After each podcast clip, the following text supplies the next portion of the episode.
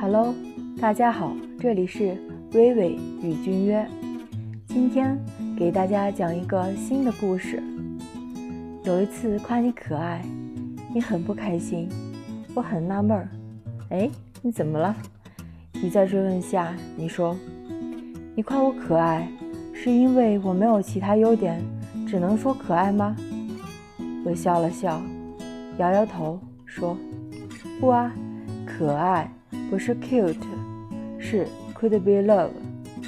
然后你突然就开心了，说你也可爱，又是相互治愈的一天。好了，今天的故事就讲到这里了，感谢你的收听，欢迎大家来搞哦。